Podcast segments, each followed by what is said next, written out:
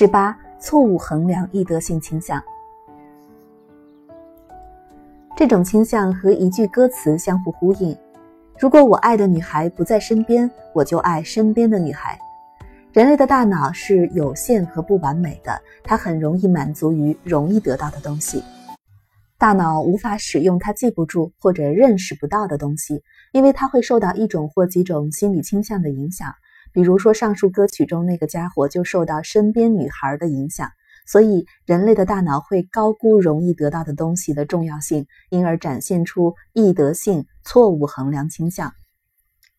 避免受易得性错误衡量倾向影响的主要对策，通常是按程序办事，包括使用几乎总是很有帮助的检查清单。另外一种对策就是模仿达尔文那种特别重视反面证据的做法。应该特别关注的是那些不容易被轻易量化的因素，而不是几乎只考虑可以量化的因素。还有另外一种对策，那就是寻找并聘请一些知识丰富、富于怀疑精神、能言善辩的人，请他们扮演现有观点的反方角色。这种倾向的一个后果就是，那些极其鲜明的形象由于便于被记住，因而更容易被认知。因此，在实验中应该有意低估它们的重要性，而有意高估那些不那么形象的证据的重要性。尽管如此，那些极其鲜明的形象在影响大脑方面的特殊威力可以被建设性的用于：一、说服其他人得到正确的结论；或者二、作为一种提高记忆力的工具，把鲜明的形象一个接一个的和人们不想忘记的东西联系起来。实际上，古希腊和古罗马那些伟大的演说家，正是使用鲜明的形象作为记忆辅助的手段，才能够在不用笔记的情况下，滔滔不绝而有条有理地发表演讲。应付这种倾向时所需要记住的伟大原理很简单，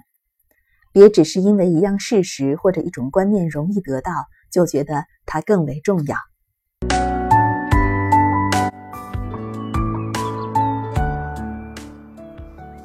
十九，不用就忘倾向。所有的技能都会因为不用而退化。我曾经是个微积分的天才，但到了二十岁之后，这种才能很快就因为完全没有被使用而消失了。避免这种损失的正确对策，就是使用一些类似于飞行员训练中用到的飞行模拟器那样的东西。这种模拟器让飞行员能够持续的操练所有很少用到但必须保证万无一失的技能。明智的人会终身操练他全部的有用，然而很少用得上的大多数来自其他学科的技能，并把这当作是一种自我提高的责任。如果他减少了他操练技能的总数，进而减少了他掌握技能的总数，那么他自然会陷入铁锤人倾向引起的错误之中。他的学习能力也会下降，因为他需要用来理解新经验的理论框架已经出现了裂缝。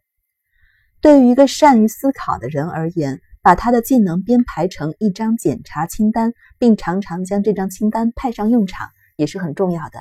其他的操作模式将会让他错过许多重要的事物。许多技能唯有天天练习才能维持在非常高的水平。钢琴演奏家帕德雷夫斯基曾经说过：“如果他有一天不练琴，他就会发现自己的演奏技巧下降。如果连续一个星期不练，那就连听众都能察觉了。”人们只要勤奋，就能降低不用就忘倾向的影响。如果人们能够熟练地掌握一种技能，而不是草草学来应付考试，那么这种技能将会较难以丢失。而且一旦生疏之后，只要重新学习，很快就能够被重新掌握。这些优势可不算小。聪明人在学习重要技能的过程中，如果没有做到真正精通这种技能，他是不会停下来的。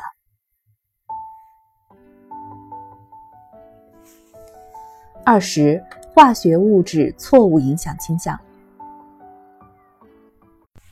众所周知，这种倾向的破坏力极为强大，常常会给人的认知和生活带来悲剧性的结果。所以在这里不需要多说了，请参见前面的简单的避免痛苦的心理否认那一节里的相关内容。